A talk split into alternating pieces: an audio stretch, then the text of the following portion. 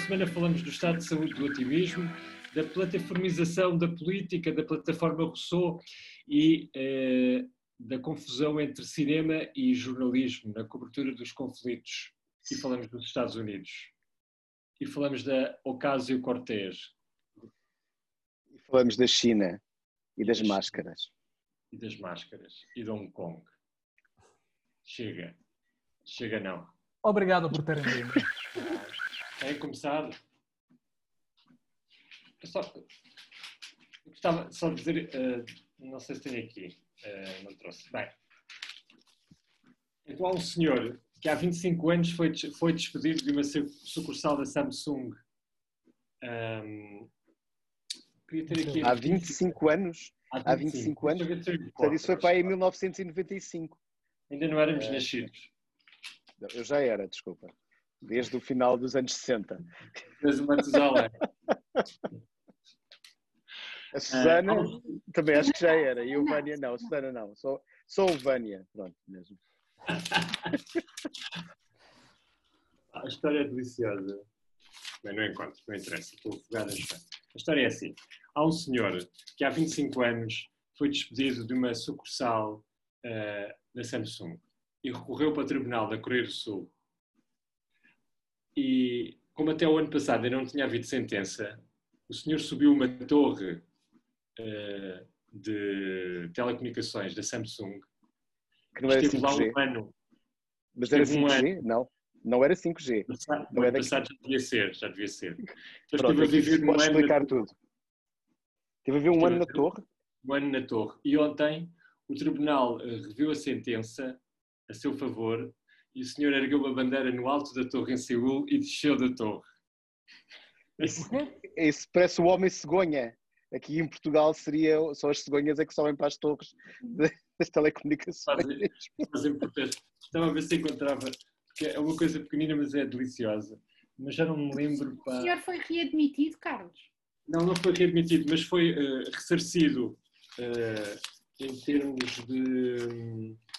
Mas uh, então isso quer dizer que nós, quando pensamos na justiça portuguesa e no tempo que demora a justiça portuguesa e se calhar a justiça italiana é a mesma coisa, na realidade estamos a, em total alinhamento com a Coreia do Sul. Porque ah, aqui está, aqui anos... está, vou mostrar, posso mostrar.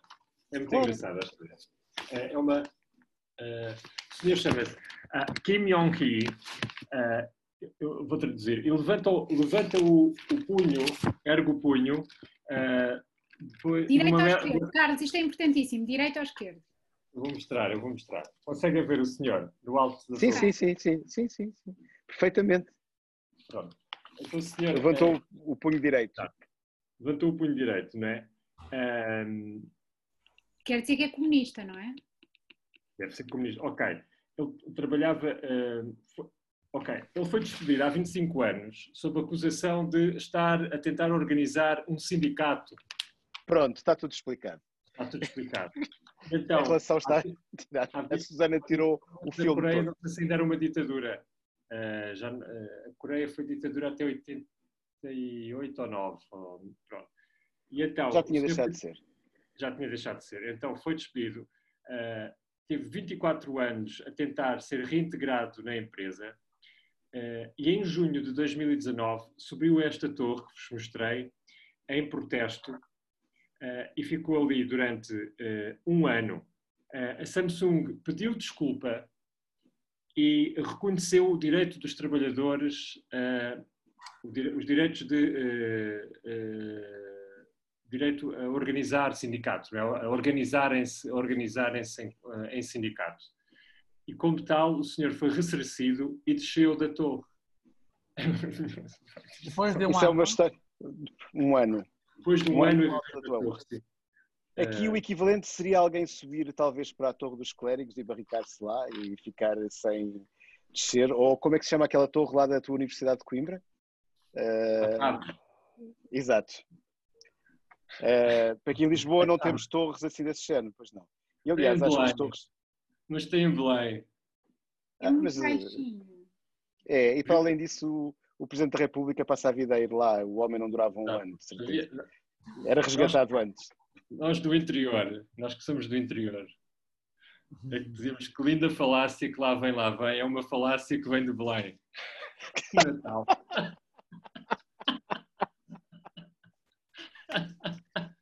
ok, ok. Ok, pronto. Eu acho, eu acho que é melhor.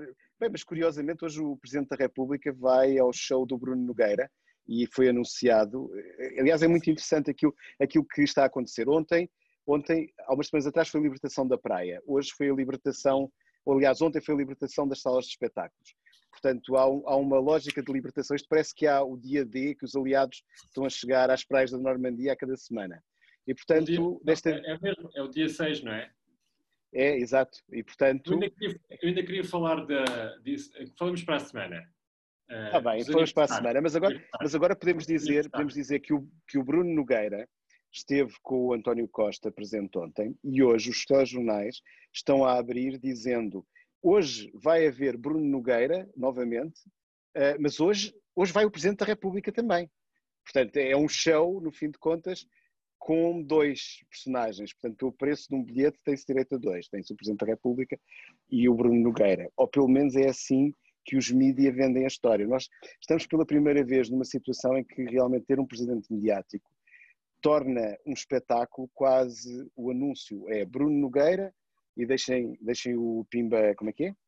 Deixem o Pimba em paz. Em paz, em paz. exato. Deixem o Pimba em paz, mas levem com o Presidente atrás. Pronto, e portanto, basicamente é essa a dinâmica que nós temos na, nos órgãos de comunicação social. É, alguém já tinha falado, não era o Guy Debord que falava da sociedade do espetáculo hum. assim há, ao dobro do tempo que o senhor teve na torre. Não, não teve na torre menos, mas pronto, são que há uns 50 anos, a Sociedade do Espetáculo? Sim, 67. Ah, 67. Pronto, portanto, uh, mas quer dizer que a universidade continua a ver as coisas antes do tempo, porque o de Gaulle não era claramente compatível com a lógica e dinâmica de mediatização do Marcelo Rebelo de Sousa. Sim, depois que escolha, que escolha, olha, que nível. é, é, é, é esta que é é? Podia tu... escolher outro espetáculo, podia ter escolhido algo mais, é? Mais um modelo cultural diferente. É, é um pouco como têm que ir os dois, eh, é quase como se vai um, vai o outro. Isso é que eu não consigo perceber, essa dinâmica. Mas eh, eu não sei se Portugal, Vânia, não se vai tornar. Tu achas que é possível que o Bruno Nogueira seja o nosso Beppe Grillo? Porque na realidade em Itália tudo começou com um cómico não é? Portanto. Uh... Por acaso falaste na semana passada e eu lembrei-me disso. Hum. Na semana passada, de quê? Não, o, do Bruno Nogueira. O, o, exato. Ah, o, sim.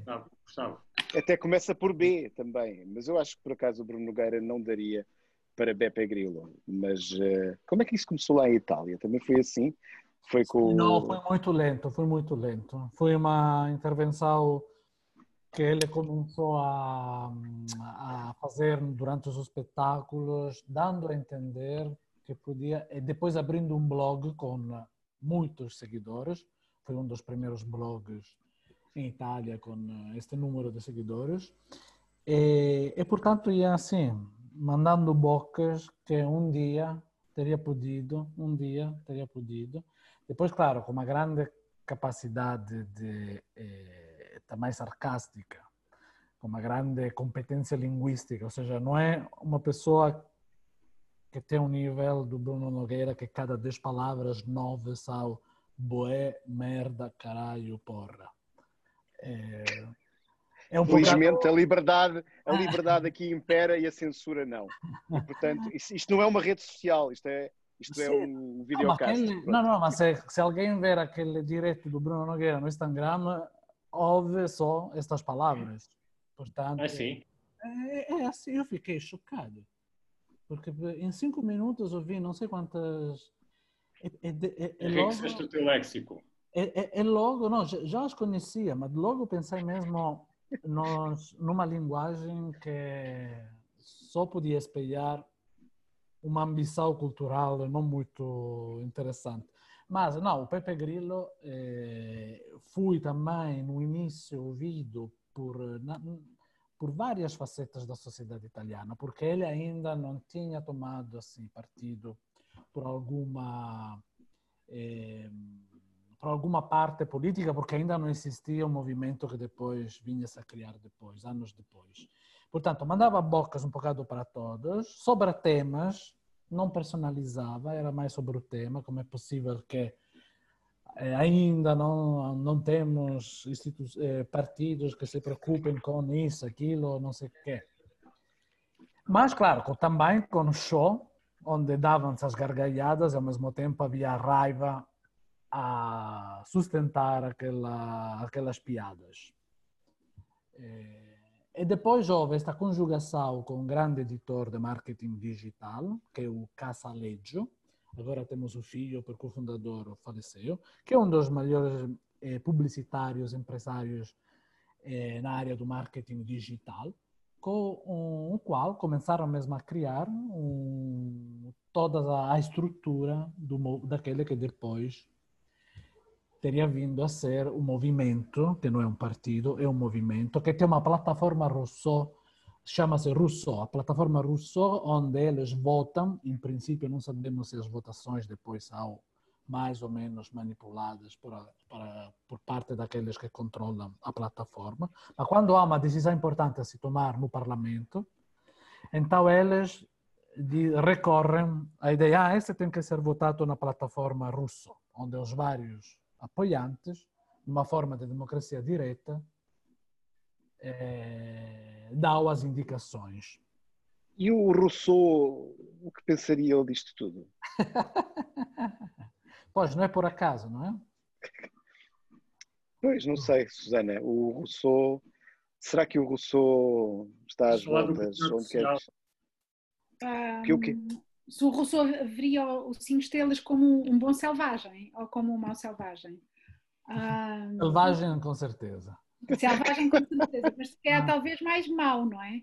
Porque hum, essa, essa, essa, ideia de transformar tudo em plataformas, não é? Em que, as, em que as pessoas dão uma indicação é? sobre o que é que pretendem, ah, tem à partida a, a, a, parte da premissa que todos nós temos opinião sobre tudo e sabemos e, e, e que todos nós temos já as soluções uh, para os problemas e que portanto não precisamos de dialogar, nem discutir, nem debater, nem ouvir os outros, porque à partida dentro de nós já está a solução, não é?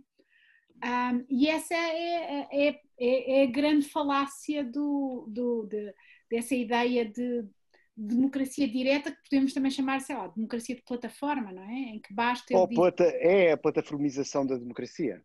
Portanto... Ou, exato, ou a plataformização da. Ou, ou, ou, não é? Mas essa, essa ideia que uh, não vale a pena estarem a falar comigo porque eu, já, eu tenho todas as soluções. Mas, é, mas, mas tu estás a querer propor o Platão, ou seja, a platãoformização da democracia. Plataformização é, é versus a plataformização da democracia. No fim de contas é isso, é, Carlos? Isso é mais aplicado aí ao sítio, não? Platão. Não, a Platão, Platão morfização da... Platão, Platão. Sim, porque de fato é também uma ideia platónica, aquela que estava a dizer a Susana, não é? Que todos tenham opiniões já prontas, preparadas para serem é, imediatamente manifestadas. Isso é um pouco uma, seria uma, uma mitologia, uma mitologia moderna do Barthes, não é? De, o CSI, não é? Aquilo há uma há uma resposta sempre que a ciência pode dar a um crime, está lá tudo, não é? É um bocadinho, um bocadinho isso. Mas a ideia do coisa lembrou-me do, do, do lembrou-me a história do contrato social, não é? Isto a uhum. propósito estares, a, estares a, a, lançar o tema de como é que poderia ser o futuro que não chegou a ser, era assim que puseste a questão. Exato, sim. Como é que podia ser o futuro que não chegou a ser, partindo do pressuposto que tudo aquilo que aconteceu durante o período de confinamento e pandemia e que podia levar a uma mudança nas instituições e na sociedade, nada vai acontecer. Porque, uhum. Ou seja, porque o partido do voltar a tudo tal como era está a ganhar neste momento. Mas eu acho que é uma, sempre, sempre achei nisto que é uma inércia que vai mais ou menos modelar, modelar os comportamentos e as atitudes, não é? Porque não se muda. O que, eu, o que me parece essencial, acho que é importante mudar a linguagem. Acho que é importante pensar em termos de, eh, de contrato social ou de esfera pública ou de instituições, como se queira, eh, de ter, eh, de repensar como nos referimos à coisa, que nomes dar à, coisa nova que vai sair disto tudo. Ou que nome dar ao bicho, e agora voltamos outra vez ao Bruno Nogueira, pronto, ok? Calma, portanto, volta onde estavas. Não, opa, não vi. Não passou em Macau. No Rogério 32. Eu, eu, na realidade, eh, tenho assim como uma. Continuo a ter esperança que o modelo keynesiano volta. Esta é uma grande, é uma grande transformação, diria o Carlo Polanyi. E depois que ainda estamos é, a, a, assistir, a registrar os efeitos secundários do que que do que que estivemos a, a viver é que esses efeitos secundários estão, estão a, assim, a propagar-se também, desencadeando outros efeitos. O filme Joker, acho que nunca foi tão bem um filme, mesmo uma visão tão antecipada, é tão realística, é tão política, é? sobre o que que podia podia acontecer e o que que está acontecendo, porque se tu vês Hong Kong, Nova York, depois Brasil e, e depois várias podemos dizer as várias medidas que ainda estamos a tomar, não é sobre como contermos a propagação do vírus e como vamos tentar de ultrapassar esta questão econômica, geopolítica, não sei o quê. E acho que ainda está tudo em jogo. Está tudo em jogo. O que é que está em jogo é, pode ser até promissor.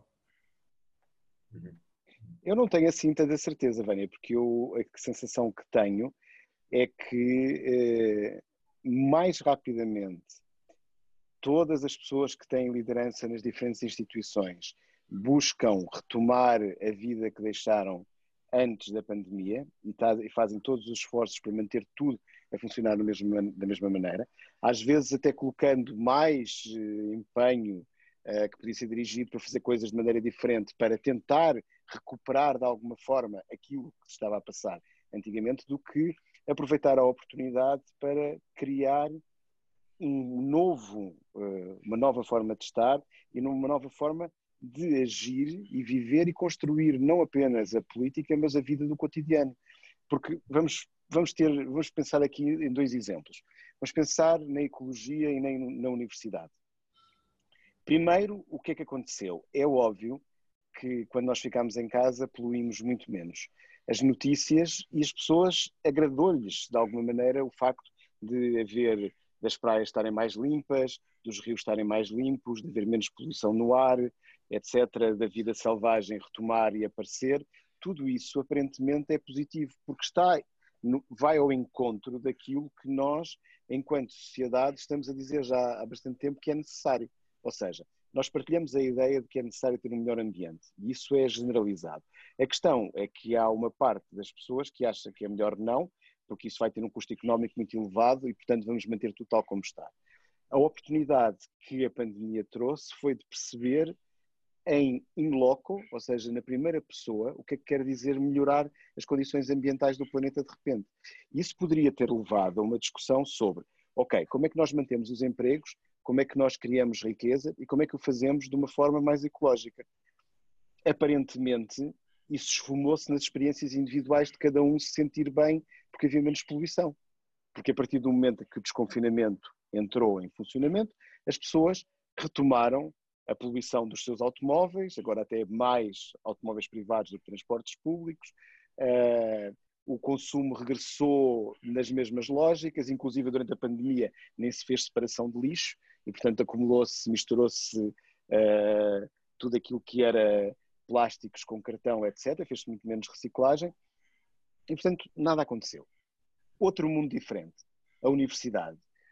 A universidade que há anos discute se a maneira de dar aulas, se a forma de avaliar as pessoas, se a forma de avançar em termos de investigação e de ciência, do que é a ciência, o que é, que é o papel da universidade na sociedade, aparentemente este era o momento-chave, não é? Porque eh, se de repente há problemas e não há soluções, então a universidade é o ator institucional que é capaz de avançar e fazer isso. O que é que se passou? Aparentemente nada. Preocuparmos essencialmente em regressar a uma dimensão de como voltar a ter avaliações e como é que fazer as avaliações mais parecidas com aquilo que se fazia antes, todos muito preocupados se as pessoas copiam ou não copiam, e aparentemente esquecemos o potencial transformador da universidade, e quanto muito dissemos à universidade, bem, olha, é assim, uh, nós achamos que precisamos da universidade disto, vocês podem nos dar isto, e a universidade disse, ah sim, sim, com certeza, vamos dar. E o que é que isto faz? Deixa-se questionar e deixa-se pensar nas coisas que ainda ninguém pensou que são um problema, que é aquilo para o que a universidade deve servir. Portanto, eu nesse aspecto estou algo pessimista. Acho que estamos a perder uma oportunidade porque de repente ficamos com medo de fazer coisas novas. É o medo do novo. Pronto. Sim, no curto prazo, ou seja, é...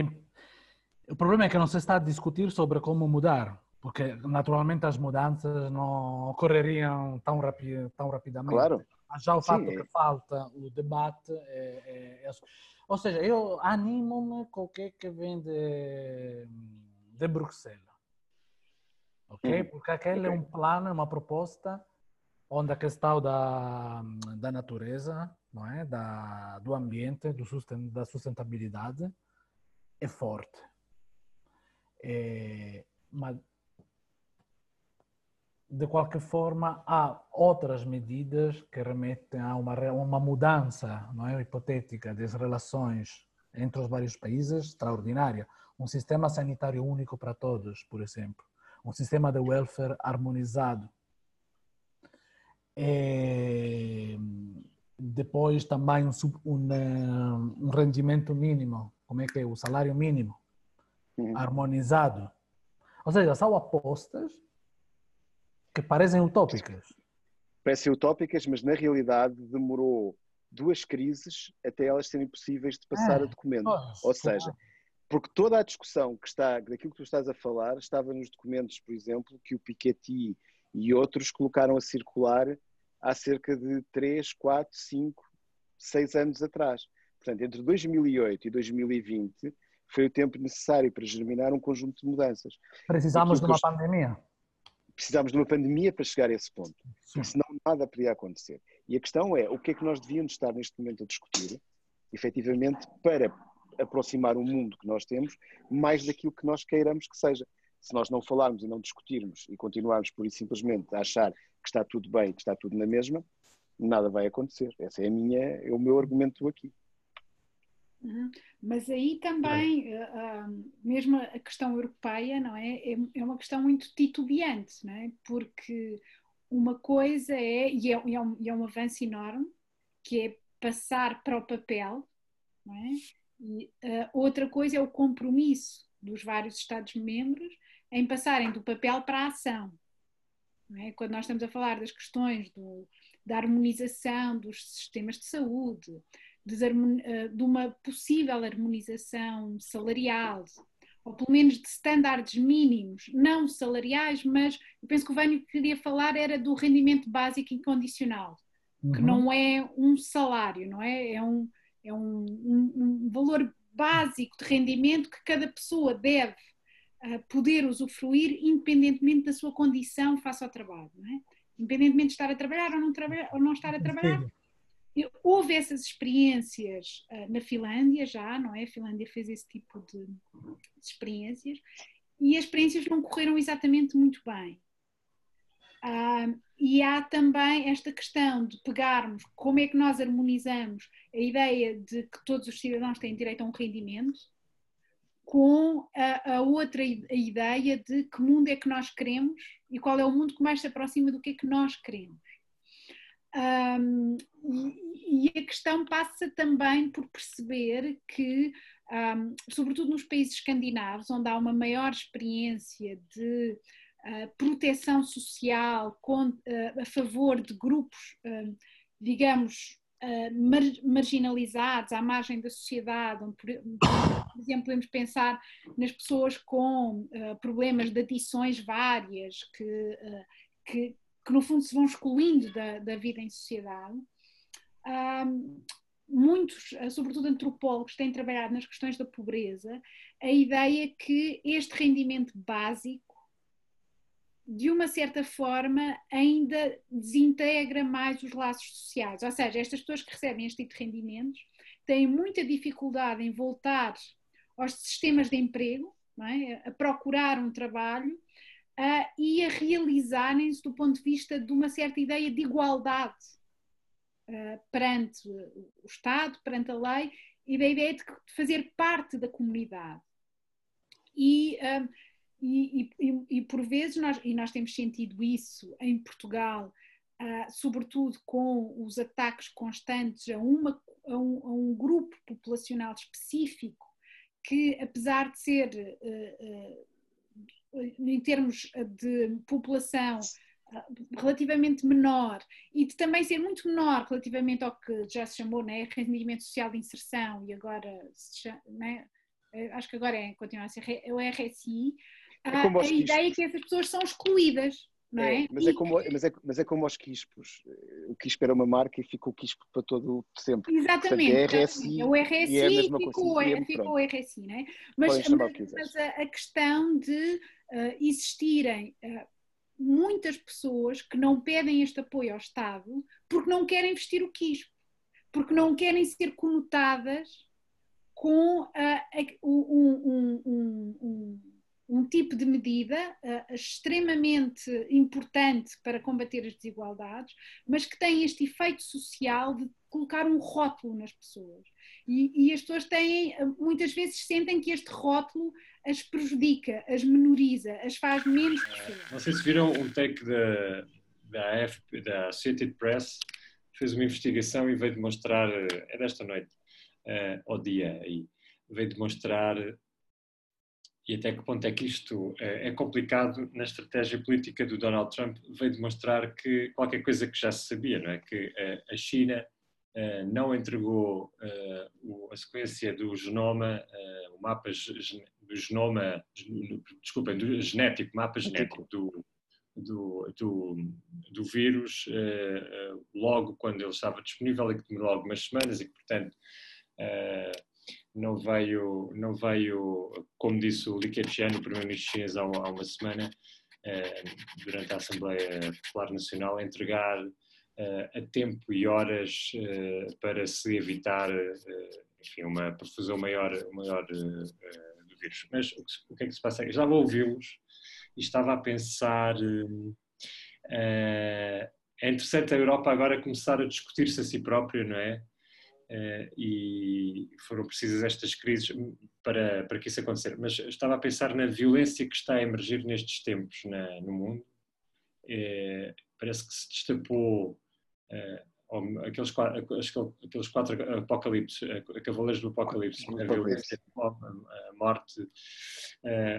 porque o, que me parece é, visto, aqui, visto daqui, é, o que se passa nos Estados Unidos ou, o que se está a passar ou o que se vai passar aqui ao lado é, é uma espécie de um, uma calmia antes de uma grande tempestade. Eh, e congratulo-me de alguma maneira que a Europa esteja a pensar-se, a pensar-se? Uh, mas acho importante, e quando eu me referi há pouco à ideia da é importante a linguagem, a mudança de linguagem, uh, é importante pensar uh, a ideia de comunidade, não é? Isso é, é profundamente político, ou seja, uh, quais são os nossos limites, quem fica de fora e quem fica de dentro, não é? Porque foi isso uma questão que também me parece atravessou um pouco, ou está a atravessar esta crise, ou seja, o outro como uh, qualquer coisa que nos pode infectar. É? E uma das coisas interessantes que não se discute agora, e é um problema que eu acho que é um problema fundamental da Europa, é a questão da imigração que está a passar, está a passar há muito tempo, não é? 2015 foi eh, talvez um, dos anos mais caóticos, mas a Itália sempre viveu estas crises uh, profundas de imigração e da relação com o outro. E a ideia de limite de fronteira e de confim, não é? Uh, é parece uma questão eminentemente política que é preciso também pensar à luz de uma renovação da democracia, no sentido das instituições, eh, no sentido eh, da integração do que é diferente de nós, do outro, sob pena de eh, essas extremas diretas que por aí andam capitalizarem e, de alguma forma degradarem esse tipo de, de paixões avulsas que, que, andam pela Europa e por todo lado, mas pela Europa em especial, e usar os, os mecanismos da democracia para combater a democracia. Eh, e eu acho que isto é uma, uma questão que a política tem que, tem que pensar nos tempos que vêm, não é? Eh, repensar, e essas sim que são questões eh, fraturantes, é? Questões de discriminação, as questões de exclusão, as questões de integração, os fundamentalismos. Eu acho que isso é um dos pontos que era, que era urgente. Basta olhar para o que está a passar nos Estados Unidos, não é? E, e olhar o que, o, o, que está a passar aqui. Uh, o, Hong Kong é um osso uh, na boca de dois, de dois grandes, de dois grandes cães, não é? Dois grandes, dois grandes animais da, da política. Ou dois grandes impérios. Dois grandes impérios, exatamente. Uh, mas parece, parece que, isto, uh, que estas questões são, são fundamentais uh, debater, não é? Este, o sentido da comunidade, o sentido do limite, o sentido do confim, como é que vemos o outro, se, se é um vírus, se é, um, se é algo que vai infectar as nossas comunidades. O que, oh Carlos, deixa-me só dizer-te isto, o que eu acho que a pandemia mostrou é que nós temos uma enorme dificuldade uh, que séculos e séculos não resolveram ainda de lidar com o outro. Porque primeiro eram os chineses, depois eram os italianos, depois eram os espanhóis e depois era seja lá quem fosse e, e passámos, em vez de nos preocuparmos em lidar com a situação do vírus, estávamos preocupados em perceber onde é que estava o vírus. Isso era possível dar-lhe uma nacionalidade. Pronto, eh, e, portanto, esta, Mas, essa, essa... Metaforicamente, por exemplo, esta ideia, este equilíbrio que é preciso encontrar, eu acho que a política, as instituições têm que encontrar esse equilíbrio, equilíbrio até de uma forma muito prosaica, ou seja, quando é que eu posso sair do espaço que é meu e posso sair para uh, o outro lado, que está fora de mim, que está fora do meu limite, está fora do meu. Uh, e esse, esse sentimento que é, uh, nesta crise, muito identificável e muito prosaico, uh, tem que ser catapultado também um pouco para as instituições, ou seja, pensar como é que vamos cuidar dos mais, dos mais débeis, como é que, uh, digamos, mitigar uma estrutura, uma, uma violência mais estrutural que é uma violência que é a violência da desigualdade e no fundo integrar toda a desigualdade uh, num, numa unidade uh, igual, digamos assim, se é que me estou a fazer, eh, é que, ou seja, tudo, todos, todos que somos desiguais numa, numa, numa comunidade que ambiciona, enfim, essa igualdade num horizonte das nossas e, vidas. E, acima de tudo, viver em condições que sejam consideradas por todos como boas. Ou seja, que eu não tenha problema de trocar o lugar com o outro, porque se trocar o meu lugar com o outro, eu vou ter a mesma vida boa que tinha no meu lugar. Esse é, é, é, no fim de contas, o objetivo que está presente. Agora, a questão é perceber se o medo, o medo coloca barreiras, o medo de perder o emprego, o medo de ficar doente e não ter suporte algum e, portanto, ou eu, eu ou o outro, não é? Essa é que é a medo, questão. O medo e o ressentimento também, não é? Sim. Aliás, o ressentimento, vamos ver, o caso português é um caso muito curioso, porque tu estavas a falar das questões da imigração. Um, a discussão atual sobre a imigração em Portugal é sobre os judeus sefarditas que abandonaram Portugal ou foram expulsos há 500 anos atrás. Portanto, portanto nós, nós no meio de, de, de, uma pandemia, no meio de uma discussão sobre os refugiados uh, contemporâneos, estamos a discutir se a lei que foi aprovada e que estava em cima da mesa é positiva ou não. E depois os argumentos que são colocados, nomeadamente, eu ontem estava a ver na televisão uh, por uma das pessoas que está a propor a, a, a alteração legislativa, era a de que eh, nós temos os nossos passaportes uh, também é o bom nome do passaporte português perante os outros. E, portanto, isto porquê? Porque há descendentes, em particular na Turquia e em Israel, de judeus sefarditas, e, portanto, era, a ideia era, era tentar com que uh, houvesse menos uh, vinda a esses passaportes. Mas a gente depois pensa assim, espera lá, mas isto passa-se exatamente no mesmo país onde nós continuamos a ter vistos gold e a dizer que aceitamos pessoas que paguem para ter o passaporte. Ora, eu não consigo perceber muito bem onde é que fica a credibilidade no meio disto. Portanto, basicamente é assim: ou o Partido Socialista que está no governo dizia acabamos com os vistos gold, acabamos com todo o tipo de visto e acabamos com a questão dos judeus sefarditas, acabamos com tudo. Não é, desculpe, é. posso, posso, posso dar as minhas questões?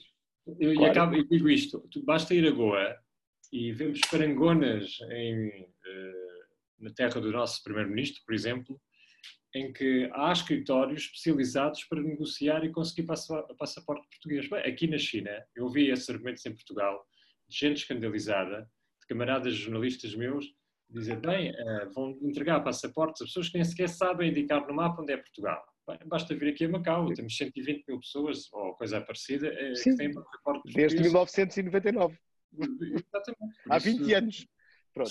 Eh, portanto, a questão, a questão passando os cinco questões para, para a Susana, a única questão que é importante aqui colocar é se há falta de pessoas em Portugal, nós queremos dar-lhes passaportes para virem para cá ou não queremos? Ou não queremos pessoas de todo? Pronto, essa é a discussão provavelmente que nós devíamos ter. E, aliás, se queremos ter sequer um país com futuro, porque a gente pode decidir que não quer, quer fechar Portugal e, portanto, eh, encerra-se. Dentro de uma geração, fecha-se o país. Pronto. Uma ideia de comunidade, outra vez, a ideia do limite, não é? Susana, desculpa. Ah, não, é que a questão parece um, claramente uma questão de uh, mais de política internacional do que de política interna, não é?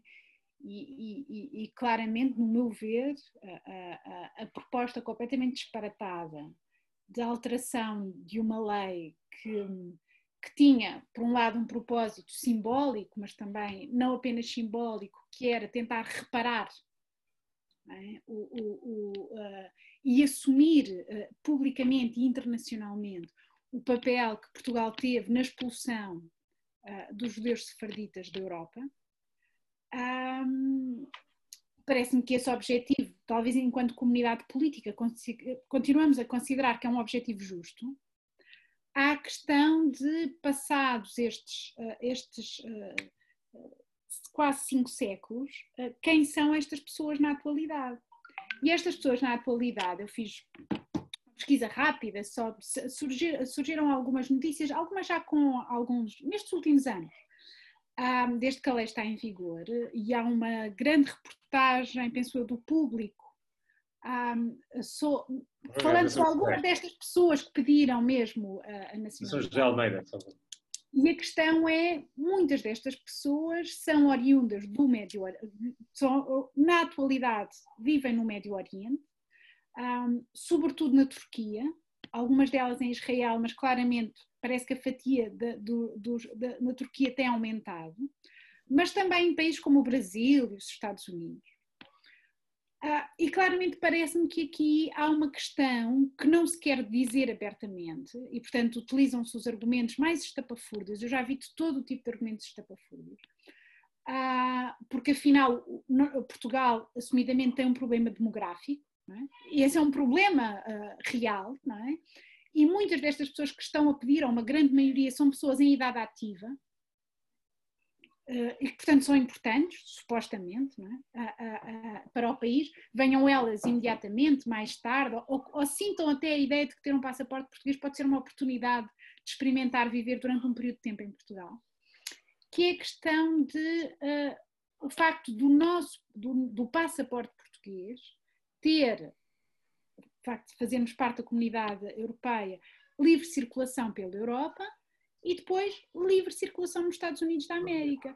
E isto parece-me claramente que é uma questão dos Estados Unidos da América, com o governo português, para tentar controlar a entrada de cidadãos que têm como origem países terceiros, de países nos quais há uma enorme dificuldade de entrar nos Estados Unidos da América. Olha, e digam lá da revista então, por isso é que eu trouxe a camisa. Ah, é. da revista. Eu, eu acho que a revista não, não teve grande impacto em Portugal, porque as pessoas não sabem ler holandês. Não, mas ah, quer dizer, mas vem a capa, não é? Vê, vê a capa, mas. Dizia, Olha, estás numa capa, estás na capa de uma revista holandesa. Eu? eu? Sim, isso realmente podia, podia dar-se o caso dessa, dessa confusão. Mas os teus amigos, Carlos, sabiam que não eras tu. E, portanto, nós, quando olhámos para a capa, sabíamos que não eras tu que estavas na capa da revista holandesa. Se fosse uma revista em Hong Kong, Vocês, aí a gente já podia. Já, por acaso já por cima, enfim, depois conto, uh, no fim de ano. Mas uh, onde é que íamos? Ah, é que depois houve, houve a resposta do uh, a, contra, a contracapa. Não sei sim. se, se viram, não é? Sim, sim, sim. Foi, foi, foi mais educada, foi mais simpática, foi irônica, não é? Foi... Sim. Mas uh, diz lá, Vânia, que tu tens não, umas É ideias... mais delicado, mais delicado. Não, tinhas umas ideias sobre o assunto, não é? De, de outra vez, é, o estereótipo. Sim, sim, desencadeou-me desencadeou uma reflexão entre o Edward Said e a Ana Arendt, esta questão. Uhum. Uhum. É... é pronto, e no fundo é é, o que, que vocês estavam a dizer há bocado? O que, que é a ideia de comunidade política? Para Anna Arendt, uma comunidade política é valiosa quando preocupa-se com qual passado quer entregar para o futuro. Que pensa qualquer presente como uma construção de uma herança para o futuro. Então, estas são para elas grandes comunidades políticas. E a ideia é naturalmente uma ideia de comunidade que não é nada harmoniosa para ela. Ela fala de mundo em comum, onde este em comum é um palco de diferenças. Um palco de divergências constantes, mas que está orientado para este território que partilha. Não é? Portanto, não eh, continua a existir esta ética da de, da procura de uma convergência, mesmo a partir de várias divergências. E, portanto, a ideia é que o espaço europeu é um espaço europeu que ainda não, não, não demonstrou preocupar-se a, a, em desempenhar um papel de comunidade de destino. Terá que vir um momento de, talvez, encararmos o mundo inteiro, como dizíamos, como uma comunidade de destino. Aliás, uh, fui, con, fui eh, contatado por um grupo de amigos que trabalham com Edgar Morin para publicar no livro que vai sair no próximo ano para celebrar os 100 anos de Edgar Morin. É o texto que foi escolhido dentro da biografia, da biografia tudo, da dele, é Terra Pátria. Este é um texto sobre eh, viver qualquer, viver a terra mesmo como a própria pátria. Portanto, como uma ideia de comunidade de destino. E, portanto, agora não sei porquê, uma capa holandesa abriu. Não é um detalhe. Como, como, se repete, como se repete um bocadinho os esquemas e as representações culturais da crise anterior, não é? Do, do, eh, dos, os, eh, os rapazes do Sul. Mas é, mas é uma obsessão holandesa, porque é um bocadinho até parece, até parece, até parece que é assim que os que os holandeses generalizando as coisas, parece que é os mídias holandeses e Sim, eu, parte exato. dos políticos com uma fixação pelo Sul. É, é uma coisa, é assim, mas, mas, isto já vem desde o tempo das descobertas e da, e da pirataria holandesa versus a Espanha e Portugal. Portanto, a questão é, é, o, é, nós no fim de contas queremos continuar na Holanda, mas queremos ter as coisas que eles têm. É um pouco isso. É um pouco, é, é, é um regresso, é, é um, ou seja, há um problema psicanalítico holandês não resolvido e era preciso provavelmente divãs para tentar falar sobre essa condição histórica. E portanto aí era a Ana Arendt. O labirinto da saudade holandês. É, no fim de contas. Já é abri, encontrei o um artigo que diz assim, uh, é de julho de 2019. Portugal, a new home for those who fear Hong Kong's fate. Uh, e fala da frustração uh, do, de, do que se passa em Hong Kong, do futuro de Hong Kong, mas depois aqueles que querem ter acesso uh, à União Europeia e Portugal é visto como uma porta de entrada, ou através de investimento ou pelas, uh, pelas ligações a Macau. e como há cento e tal mil passaportes aqui, imaginem é? o, que, o, que, pode ser. Mas é interessante ver como também a imagem de Portugal agora, não é? Saída, saída, de, saída depois desta crise fica intacta, um bocadinho como esse novo Eldorado que se construiu durante os últimos três anos? É assim, de alguma maneira, o, o Presidente da República veio fazer um discurso.